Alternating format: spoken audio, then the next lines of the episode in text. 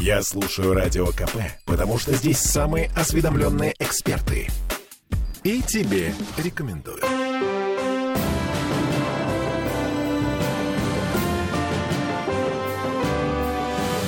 Нулевое чтение. Осень пришла в Петербург. Внезапно, во-первых, вчера начался отопительный сезон, а во-вторых, мы почувствовали, что зима близко, а в-третьих, у нас тут повышение коммунальных тарифов на носу. Всем привет, я Дмитрий Делинский. А я Ольга Маркина. И я Денис Четербок. Депутат законодательного собрания и, соответственно, человек, который будет отвечать на наши глупые вопросы по поводу того, а как так получается, что э, коммунальные тарифы дважды в году повышаются. В июле нам подняли коммунальные тарифы, и с 1 декабря еще раз поднимут. Э, это федеральное ну, правительство, такое, я да, понимаю. Да. Такого быть не должно вообще по правилам. Но в этом году правительство Российской Федерации издало специальный документ, по которому перенесло повышение с июля на декабрь. Денег вот. нет? Никаких э, пояснений к этому решению не было. Вот, то есть оно состоялось, да, оно доведено до регионов. Вот, и в этом ключе, конечно, это ставит новые вопросы при обсуждении корректировки бюджета на текущий год. А я напомню, что у города э, есть потребность и необходимость в распределении определенных дополнительных сумм, которые образовались в результате ну, отчислений налоговых. И, конечно, когда бюджет утверждается, у нас заслушиваются все комитеты, один из них комитет по тарифам, поскольку вот эти все повышения, они встроены тоже в бюджетный план. Но и я напомню, вот эти самые тарифы, они вступают в силу с 1 декабря, по крайней новые, мере, по плану. Новые тарифы. Новые, да. Соответственно, деньги мы будем платить уже после Нового года, после новогодних праздников, которые нам зарядят э, наши управляющие компании. Тут есть одна небольшая странность. Смотрите, по закону коммунальные тарифы не могут повышаться больше, чем на уровень официальной инфляции. Если мы возьмем калькулятор и сложим летнее повышение тарифов и то, что было запланировано на июль 2023 года, тарифы должны были повыситься на 7,8%. Соответственно, вот этот э, перенос с лета будущего года на декабрь нынешнего года, скорее всего, тоже будет в пределах этих самых 7,8%. Короче говоря, получается получается значительно больше, чем официальная инфляция запланирована на этот год. И тут, видимо, региональные власти будут вынуждены либо снизить уровень хотелок, либо повысить тарифов, уровень инфляции. Э, либо каким-то образом обойти федеральный закон. Ну, обойти, конечно, не получится. Вопрос абсолютно правильно ставить. И я думаю, что это хороший вопрос э, для обсуждения корректировки бюджета, который у нас намечено на 12 октября, первое чтение. Здесь пока нет, э, есть только прогнозные значения по инфляции. Э, к сожалению, мы видим, что за последние месяцы она имеет тенденцию к росту от официально запланированных прогнозов. Вот, поэтому какой будет окажется инфляция, мы с вами узнаем ну, в конце года уже фактически.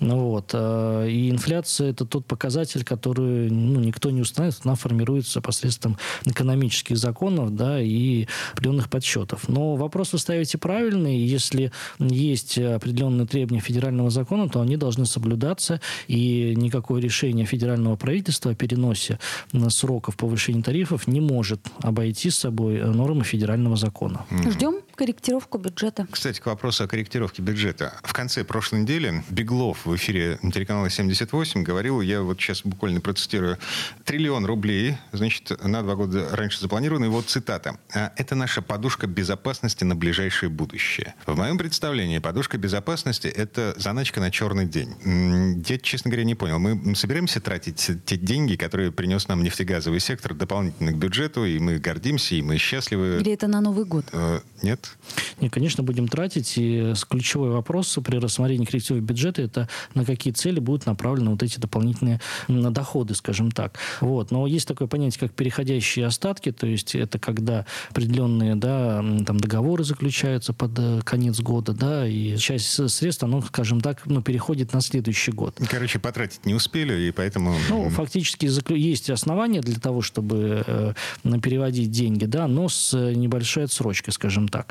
Ну вот, поэтому определенная подушка безопасности еще рассматривается в том смысле, что мы на два года раньше достигли того показателя, который изначально губернатором был определен как э, к достижению в 20, 2024 году. То есть мы понимаем, что следующий год, хотя прогнозируется на 2023 год немного небольшое снижение по э, доходам, ну, в отличие от этого года, но это пока прогнозное значение, и бюджет все равно останется ну, практически триллионным Да? То есть мы на два года раньше уже имеем вот те цифры, которые закладывали, что мы их достигнем только в 2024 году. В этом смысле это дополнительные средства, на которые город уже сейчас может рассчитывать в перспективе двухлетней. И все это на социалку, на развитие транспортной инфраструктуры. Ну, то есть бюджет по-прежнему остается и, социально ориентированным. Конечно, и, конечно, приоритет – это строительство социальных объектов. То есть город достаточно большие деньги выделяет на проектирование. Мы изменили порядок корректировки адресной инвестиционной программы. То есть если раньше она менялась законом и было приложением к бюджету, то есть фактически а, один раз в год только пересматривалась, то теперь правительство имеет право в оперативном режиме менять последовательность финансирования вот этих э, социальных объектов, что это школы, садики, поликлиники, э, больницы. То есть раньше как? Мы не могли выделить деньги на строительство такого объекта без имеющейся э, документации, проектной документации. Если документация была готова, допустим, в декабре, декабре 2022 бюджет уже сверстан и принят. Значит, мы год теряем, и угу. первые работы могут начаться в 2024 году, а не в 2023. То есть ага. сейчас эта ситуация, она исправлена, и, в принципе, если даже документы готовы в 2023 году, то можно поменять очередность просто решением э, правительства. То есть не требуется вносить корректировку в бюджет городской. Это тоже позволяет нам достаточно оперативно тратить деньги на строительство тех объектов, по которым уже созрели и получены все необходимые разрешающие документы. То есть приоритет, он, он такой, он э, социально ориентированный, как вы сказали, и губернатор следит за тем, чтобы все вновь вводимые в эксплуатацию жилые кварталы были обеспечены социальной инфраструктурой. И более того, мы за этим следим на межведомственных комиссиях, которые, например, э, выдает разрешение на строительство в рамках программы э, той же самой развития застроенных территорий, там пресловутой реновации 1.0. Она еще жива, шевелится. Ну, так, не да. очень А реновация 2.0, 2.1, э, называйте как угодно. На этой неделе, э, завтра, вы ставите ее на паузу. Официально. То есть ЗАГС принимает поправки в закон, которые переносят э, вступление в силу закона о реновации на 2024 год. Ну, фактически приостанавливается действие вот этих положений э, закона. Без э, этих положений программа реализовываться не может. Этот проект э, внес губернатор Санкт-Петербурга 13 сентября. Предварительно документ рассмотрен на нашей постоянной комиссии по градостроительству. Далее проведено заседание, первое заседание общественного штаба по реновации. Ну, это было неделю Оно назад, состоялось да. в среду. А, и, в принципе, документ готов для того, чтобы быть рассмотрен на пленарном заседании, что и произойдет завтра. А, не думаю, что какой-то большой срок на поправки будет взят, потому что закон достаточно короткий и понятно, да, в принципе, приостановить э, какую-либо деятельность в этом направлении до 1 января 2024 года. Э, смысл достаточно понятен, э, и решение губернатора понятно. Это на бумаге, скажем так, закрепить слова чиновников о том, что в ближайшей перспективе никаких планов по реновации, по КРТ, так называемому, да, комплексному развитию территорий нет да, юридически это будет оформлено в виде закона. То есть закон уже на бумаге затвердит вот эту приостановку. И дальше начнется достаточно сложная и серьезная работа при общественном штабе. Э, мне, кстати говоря, доверили возглавить, э, там 3-4 группы создано. Вот одну из них возглавляю я по корректировке законодательства угу. о развитии застроенных территорий. Мы уже сейчас видим, что необходимо скорректировать некоторые положения федерального закона. Это градостроительный кодекс и жилищный кодекс с пресловутым пресловутой той же самой э, географии расселения, э, с порядком принятия решений на собрании, установления дополнительных гарантий того, чтобы люди были уверены э, в том, что все голосования проведены честно и без подтасовок и махинаций. И второе, э, второй блок, который э, тоже потребует от нас э, каких-то решений, это корректировка нашего городского закона о комплексном развитии территорий э, с тем, чтобы вот максимально прописать какие-то случаи, которые вот показала уже сейчас жизнь, э, и к нам обращений много поступают, э, что ситуация настолько уникальна у людей, да, с точки зрения их проживания совместного там, с ребенком-инвалидом или же с какой-то большой семьей. И закон не дает ответы на те э, жизненные ситуации, которые в реалии существуют. То есть вы сможете их учесть? Их все? надо учесть. Их mm-hmm. Все учесть, наверное, не получится, но надо максимально сделать так, чтобы максимальное количество случаев было учтено в законе. И второе, чтобы те люди, которые будут реализовывать программу, да, а закон предполагает создание специального органа при э, органе исполнительной власти, который будет курировать реализацию этой программы. Это то, чего мы давно добивались еще и при первой реновации, что уже давно реализовано в Москве Москве и, к сожалению, до сих пор не реализовано в Петербурге. Вот теперь это реализовано будет. Вот, поэтому мы первое, что будем с, собирать предложения с тех э, участников нашего штаба, которые туда вошли. Там есть и юристы, и адвокаты, то есть люди с, э, достаточно подготовленные с юридической точки зрения. И застройщики там тоже есть. Кстати. И застройщики есть, и представители органов исполнительной власти. То есть э, присутствие всех сторон будущей реновации крайне важно для того, чтобы этот штаб действительно отработал себя, скажем так, отработал себя. Угу. Вот. И второе второй момент, мы добавим к этим предложениям также аналитику э, по поступившим уже сейчас обращениям, как в адрес спикера Бельского, так и в адрес разных фракций. Вот. И э, далее уже задача вот той группы, которую я возглавляю, будет уже подготовка юридического документа. Скорее всего, их будет два. Один касательно федеральных корректировок, другой касательно городских корректировок. И представление уже на утверждение депутатскому корпусу. В общем и целом, начиная с завтрашнего дня, можно ну, как бы выдохнуть. Э, на какое-то время. В связи с тем, что до 24 года хрущевки сносить не будут в Петербурге. А, кстати, как поживает реновация 1.0? А вот к этому вопросу мы вернемся чуть позже. Прямо сейчас реклама наступает. Нулевое чтение. Попов изобрел радио, чтобы люди слушали комсомольскую правду. Я слушаю радио КП и тебе рекомендую.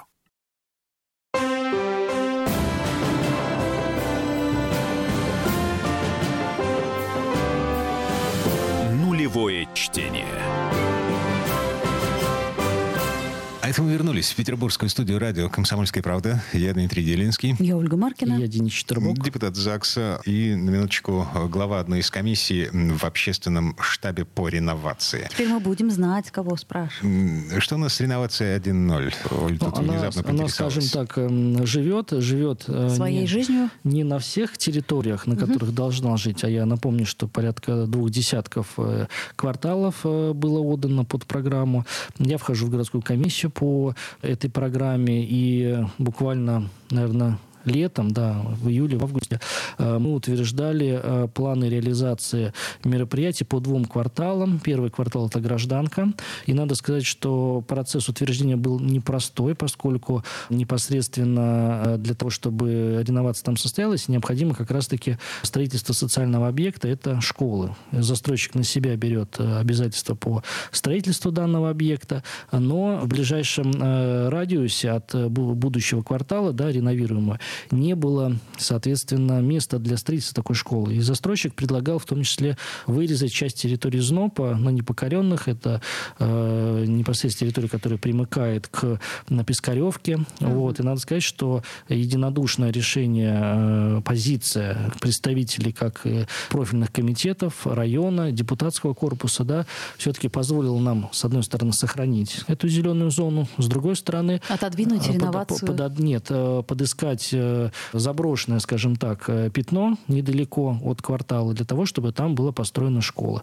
То есть, в принципе, э, я считаю, комиссия отработала на отлично, поскольку удалось, с одной стороны, сохранить зеленую зону, с другой стороны, обеспечить будущим жителям вот этого квартала наличие школы там сколько, на, на тысячу мест. Сколько лет это заняло? Достаточно быстро вот этот план был согласован, там несколько месяцев. Другое дело, что сама комиссия не собиралась собиралась очень долго, да, и, наверное, те темпы, которые были набраны в этом году, а только в этом году комиссия собиралась уже четыре раза. Раньше она могла раз в пять лет собираться только. Вот за этот год только четыре раза э, собралась комиссия, и нам удалось утвердить еще план реализации по другому кварталу в курортном районе, в районе Песочки.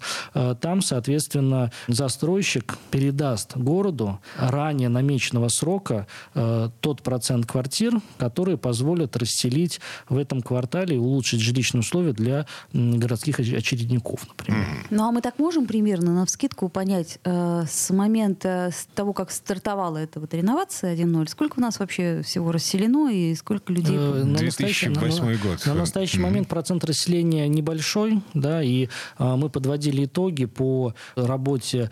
Э, там два застройщика было. ВОНВ, который уже ушел, да, и по решению суда ему не продлена была реализация договора по реновации реновации, и вторая организация – это СПБ «Реновация», которая вот до 2029 года имеет право э, реализовывать эту программу. Э, вот на совокупности, когда уходил в ОНВ, там процент был крайне мало, там до 5%, то есть это ни о чем. Вот. Э, и надо сказать, что люди пострадали в итоге от этой реновации в, на территории, кстати говоря, моего округа и Кировский район. Кировский район, да, где ушел в ОНВ. То есть новые дома были построены.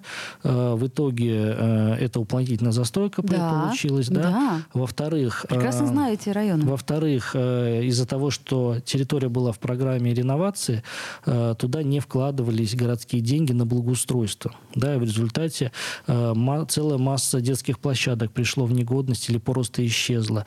Э, там невозможно, из-за того, что были построены новые дома, изменилось, скажем так, изменились трассировка внутриквартальных проездов и проходов. И в результате там уже несколько лет лежит такой бревенчатый настил, который достаточно скользкий в зимний период, когда осадки выпадают.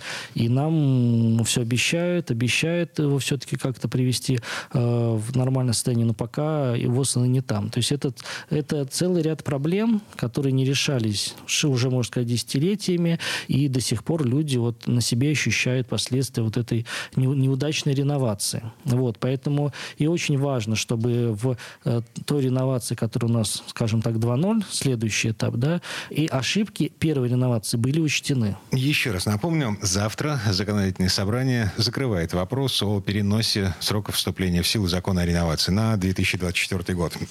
Еще один вопрос из повестки дня.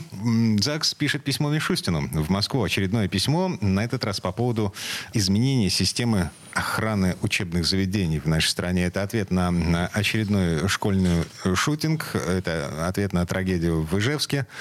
Много уже копий было сломано по поводу того, что можно сделать для того, чтобы сделать школы безо- более безопасными. Но вы что предлагаете? Ну, мы провели, так скажем, рабочее совещание с представителями силовых структур, которые тоже анализируют э, вот эти трагедии, которые происходят, э, э, готовят свои предложения относительно того, что надо поменять в системе подготовки таких кадров, которые охраняют школы. Я думаю, мы с вами ну, те, кто бывают в школах, там, в детских садиках, видят, э, что не всегда эти охранники представляют из себя, ну, скажем так, физически подготовленных а, Бабушка с тревожной людей, кнопкой. Которые, ну, могут, дедушка. которые могут дать оперативный отпор человеку, который э, ворвался да, там, через проходную с дробовиком в руках. Что вы ну, предлагаете? Мы предлагаем в этой связи э, усилить за Росгвардией, э, усилить значит, э, э, требования к сертификации да, и к подготовке таких таких охранников, то есть э, сделать так, чтобы более жесткие требования предъявлялись э, к физической то есть э, подготовке. Это, это по-прежнему будет ЧОП, частное охранное предприятие. Это, это, это не Росгвардия, это не, не ведомственная охрана. Мы, мы в свое время а, этот, просчитывали вариант того, чтобы Росгвардия появилась в школах. Так, понимаете? И? Это с точки зрения обеспеченности ну, просто невозможно, потому что это надо увеличивать тогда штаты существенно Росгвардии гвардейцев. Э, как правило, в Росгвардии служат в том числе и срочники, да, проходят срочную э, службу, да, их привлекать к такой работе неправильно. Э, Все-таки это должны быть специально подготовлены. То есть, понимаете, это приведет к удорожанию, значительному удорожанию всего этого процесса. Вот, поэтому... Ну, не... Может быть, здесь нужно тратить деньги? Да, но их нужно тратить на подготовку кадров. То есть вы, что мы предлагаем. Вы собираетесь усилить. заключать договора с, со специфическими ЧОПами, у которых есть э, такие кадры. Я правильно понимаю? Значит, э, прежде чем организация будет допущена к охране образовательных организаций, она должна выполнить ряд критериев, и за этим следит Росгвардия. Вот мы хотим предложить Мишустину, э, чтобы он инициировал усиление этих требований с той точки зрения, что к тем будущим охранникам должны предъявляться особенные требования по физической подготовке. То есть это должны быть не случайные люди, которых просто для галочки набрали и надели в эту форму, форму, да, и посадили рядом с тревожной кнопкой. То есть должны быть люди физически э, крепкие, то есть они должны сдать определенные нормативы. Второе, э, эти люди должны владеть, ну, хотя бы основами какого-то боевого искусства с тем, чтобы они э, могли дать отпор. Третье. Э, эти люди должны снабжены быть определенными средствами защиты, да, это может быть, не знаю, электрошокер. Ну, мы предлагаем разные варианты, да, это может быть электрошокер, какой-то э, газовый пистолет, да, чтобы у него было, были какие-то первичные средства, которые позволяли бы ему э, пресечь такое нападение. А дальше уже вызвать э, по тревожной кнопке сотрудников полиции, там, э, Росгвардии, которые уже отработают. Но этот человек должен дать время да, на прибытие вот этих спецслужб, и он должен э, ну, уметь, скажем так, владеть своей а то физикой. я задержу его. Да. Угу. И второй момент. Мы предлагаем также еще раз э, проанализировать и усилить э, требования, связанные с организацией вот такого рабочего места, такого сотрудника. Да? Потому что тот, кто в лес, кто по дрова, иногда этот человек сидит за какой-то, ну, даже стеклянный, да, там, э, как, как такая вахта там у него, да, где-то это просто человек сидит на стуле, где-то он сидит за столом. То да, есть вы хотите сделать это, единым это стандартом, Единым правильно? стандартом, да, и это должно, эм, ну, условно говоря, тоже это должны заниматься специалисты, то есть люди, которые э, в каком-то конкретном помещении, да, расположат вот рабочее место этого охранника таким образом, что, с одной стороны, позволит ему максимально оперативно увидеть сам факт нападения, и второе, позволит ему отреагировать и задержать этого человека. Потому что сейчас это все э, сводится, ну, к такой достаточно примитивной организации, там, где удобно, чтобы он там не особо мешал, там, да, проходу. И везде ситуация разная. Вот я езжу в школу, например, на территории своего округа, и везде с охранниками ситуация абсолютно разная. Вот опять же повторюсь, кто стоит, кто сидит, хорошо хоть не лежат. Хорошо, а кто за это будет платить? Ну, здесь, э, конечно, вопрос Насколько я знаю, сейчас уже на охрану деньги в школах не собирают. В мое время, когда я учился, э, собирали и на охрану, и на все. Ну вот, поэтому... Да и сейчас собирают, Денис. Собирают? Угу. Ну, платить все равно э, за э, тем, чтобы э, следили за вот, этой, вот этими организациями, это будет заниматься Росгвардия. Как бы Росгвардия полностью обеспечивается за счет средств бюджета. То Поэтому, есть?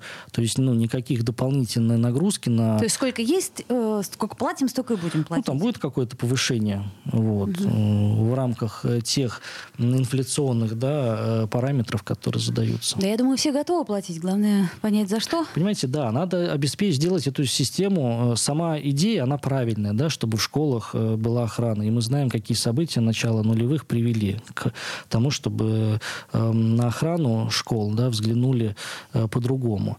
Но теперь надо эту систему сделать действительно рабочей, чтобы эти люди не для галочки сидели, там, а чтобы они были готовы в любой момент дать отпор. ЗАГС пишет письмо в Москву премьер-министру Михаилу Мишустину по поводу того, что нужно что-то менять в этой системе, потому что система не работает. А мы вернемся буквально через пару минут. Нулевое чтение. Я слушаю «Комсомольскую правду», потому что «Радио КП» — это корреспонденты в 400 городах России. От Южно-Сахалинска до Калининграда. Я слушаю «Радио КП» и тебе рекомендую.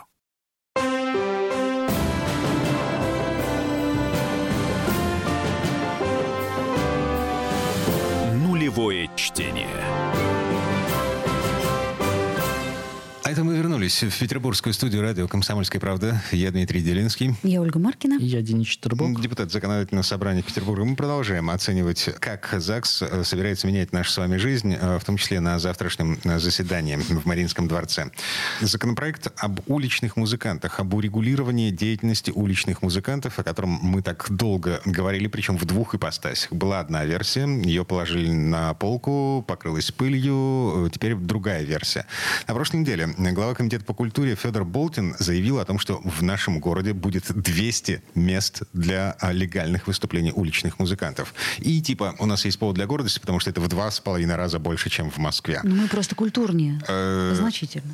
Да, Денис? Абсолютно. Что это за законопроект? Уличных музыкантов будут как-то наказывать за то, что они выступают в неположенном месте? Или что? Ну, конечно, помимо самих правил, закон э, предлагает скорректировать действующее городское администрацию административное законодательство, и будет введена специальная статья, которая будет наказывать э, тех, кто выступает не в соответствии с тем порядком, который будет утвержден. И Как она- это будет называться? Штраф за проведение уличных выступлений без согласования, а также нарушение условия проведения уличного мероприятия. Что Ага. стоит? То есть а, Ну, штрафы, они достаточно, ну, традиционные, да, максимальный размер от 1 тысячи до 5 тысяч рублей. Смотрите, я люблю развлекать своих друзей игрой на гитаре. Я плохо играю, я хреново пою, но тем не менее, э, в состоянии легкого подпития я люблю сесть на поребрик э, с видом на Неву и попеть песню для своих друзей. Попадаю ли я под действие этого закона? Не попадаете, потому Почему? что в статье 1 прямо написано, что закон не распространяется на мероприятия, связанные с событиями личного характера. То есть? Нет, Вот, подождите, например, а если случайно... Свадьба, день рождения. А если случайно совершенно Дмитрий Долинский уронит при этом шапку свою, и туда накидают совершенно случайно прохожие деньги, которым понравится, как он поет, это что, уже считается не личным праздником Дмитрия Долинского? Но это уже его заработок, можно сказать так. И вопросы будут еще к тому, заплатит ли Дмитрий налоги с тех денег, которые набросают ему такие случайные прохожие в шапку. Мгм, мгм. Понятно. То есть а за шапками нужно следить, Оль. Да, и Ты за понимаешь? футлярами от, э, так сказать, гитары и прочих Так, музыкальных понятно. А инструментов. критерии оценки – это личные события или не личные события, зарабатывание денег, ну, в общем, более-менее понятны. По поводу мест. Место конкретно в законе не прописывается, конкретный Ну, перечень. как насчет более 200? К- кон- конкретный перечень будет утверждаться правительством. А, то да, есть его еще нет. И э, я так понимаю, что Комитет по культуре как раз будет ответственен за подготовку всех подзаконных актов, которые выйдут после принятия закона. И вот, видимо, в проекте да, Федор Дмитриевич озвучил эту цифру в 200, но она может корректироваться в сторону увеличения, хотелось бы. Вот. Но Еще принцип- больше. при- принципиально важно, что закон делит эти места все на две категории. Первая категория это где нельзя использовать там барабанные установки и усиливающую аппаратуру там определенной мощности. То есть только в акустику. Ну, да. Т- Что позволит, кстати говоря, учесть э, пожелания другой части заинтересованных, скажем так, э, жителей Петербурга. Которых И к- и- задолбало. И, когда жители э, жилых массивов, да, то есть если такая точка, где можно, можно выступать, будет расположена в непосредственной близости к жилым домам, наверное, там нельзя будет использовать э, вот такую аппаратуру и барабаны. Это, кстати говоря, соответствует в том числе и мировой практике. Вот. И вторая категория перечень мест – это места, где можно использовать, соответственно, барабанные установки и такую усиливающую аппаратуру. Это где, например, интересно? Ну, конкретного списка нет. Это мы увидим с вами уже после того, как закон будет утвержден и в проекте постановления правительства.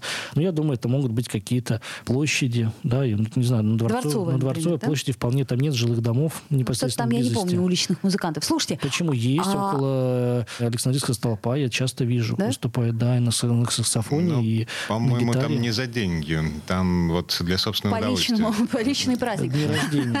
Слушайте, а вот эти вот все, которые фаер, метатели и прочее, прочее, они тоже подпадают под эту статью или нет? То есть э, музыканты это те, кто, я так понимаю, поют ртом и играют, э, так сказать, а вот э, остальные клоуны и прочие. Ну вот смотрите, непосредственно в целом они тоже подпадают, потому что если мы говорим о понятийном аппарате, который использует проект, то там По есть понятиям. понятие да, уличного, уличного выступления, а это предполагает исполнение музыкальных, литературных, танцевальных и иных номеров, А представления, статуи? представление, в том числе костюмированное, осуществляемое на территории общего пользования. То есть в целях жи- живые статуи в тоже. целях организации досуга, развлечений, удовлетворения гражданами потребностей в сфере культуры и досуга. В принципе, я бы сюда и отнес бы и э, вот этих ростовых кукол, да, к- проблема такая в городе. Ростовых. В го- ростовых кукол, да, спасибо.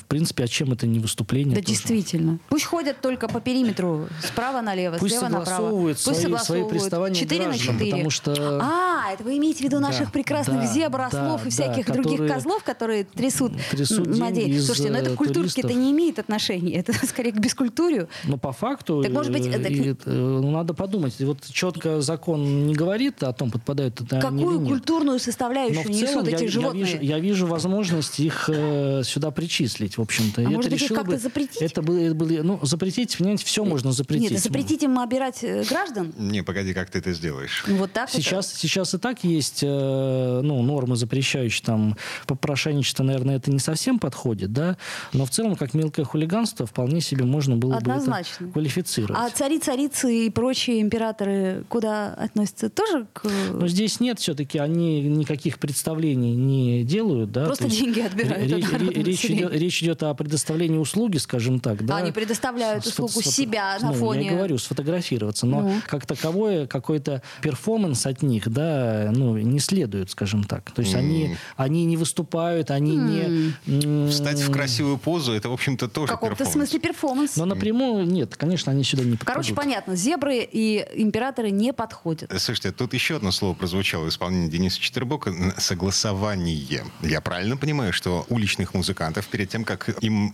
дадут разрешение выйти на одну из двухсот площадок, обещанных Федором Болтиным, им нужно будет согласовать репертуар? Нет, про репертуар здесь речи не идет. И, кстати говоря, это коренное наше отличие от э, московского закона, где в целом, когда вы подаете заявку на выступление, специальная там комиссия, она в том Отслушивает? числе... В том числе, ну, не отслушивает, но э, решает в том числе и вопросы цензуры в этой части. Да, и вам просто могут отказать, э, потому что там какому-то человеку не понравилось то, что вы будете петь. У нас об этом ничего в законе не говорится, но э, порядок должен быть, поскольку если будут определены места, их будет ограниченное количество, не исключено, что на одно и то же время кто-то захочет там 10, 5 заявок, может быть, 2 Наверняка. заявки. И это все надо администрировать, синхронизировать. Сейчас, вы понимаете, все, что касательно вот этих уличных выступлений, оно находится, скажем так, в серой зоне за рамками закона. То есть музыканты сами договариваются о своих выступлениях, э, непонятно с кем, да, и они об этом говорили, когда были на общественных обсуждениях в законодательном собрании Санкт-Петербурга.